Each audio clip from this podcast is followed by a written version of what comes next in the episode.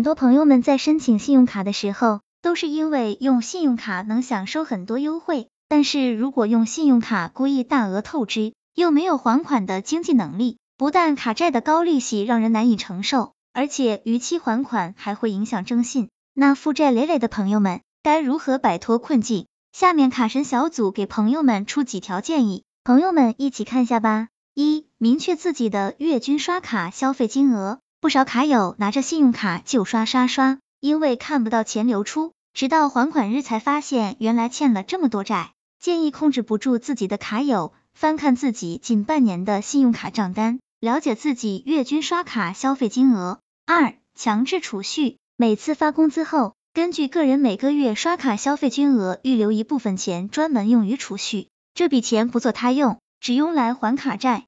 三、控制消费。这一条对于大部分卡奴来说很难做到，那是不是没辙了？当然不是，其实银行是可以提供信用卡消费额度管理服务的，比如平安银行的信用卡可以申请设置当月消费额度，消费额度的设置当月有效，四月初清零，对于灵活管理卡片消费额度很方便。四还款先易后难，保证征信不受影响。四点一，先保证自己的征信不受影响。建议还款，如果无法按时还款，可以先考虑银行的融时融差服务。各大银行的融时服务通常为还款日后三天有效，需要打电话跟银行申请更改账单日。部分银行一年可以改两次，比如平安银行的信用卡六个月内仅限修改一次。行账单日有五、七、十、十三、十五、一、七、二十、二十二、二十五。需在本月账单日前致电银行申请，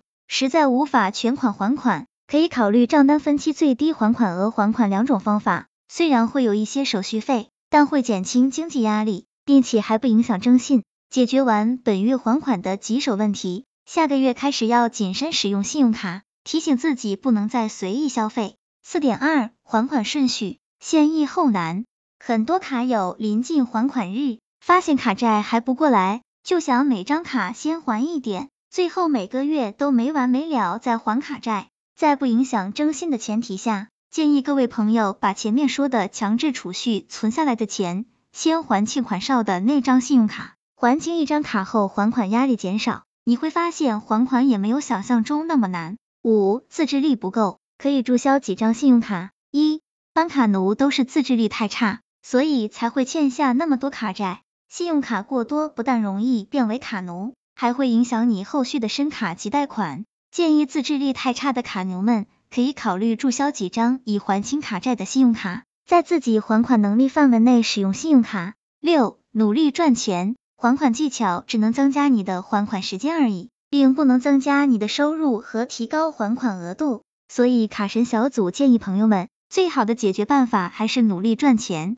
在二零一六年四月十五日。人民银行出台新政策，要取消滞纳金。不过，这个滞纳金不是不收，而是把滞纳金改成违约金。关于这个问题，朋友们更应该不要有逾期的产生。关于信用卡的六大新政策：一、信用卡透支利率实行上限和下限管理；二、发卡机构自主确定面息还款期和最低还款额；三、取消信用卡滞纳金，不得收取超限费。四、每日每卡取现限额调整至一万元。五、取消透支消费免息还款期最长期限，由发卡机构基于商业原则和持卡人需求自助确定。六、信用卡被盗刷后，依法对持卡人损失予以合理补偿。卡神小组总结：有了逾期的产生，说到底还是没钱。除了平时开源节流和控制自己的消费欲望外，关键的还是要赚钱。只有努力赚钱，才能摆脱自己目前的困境。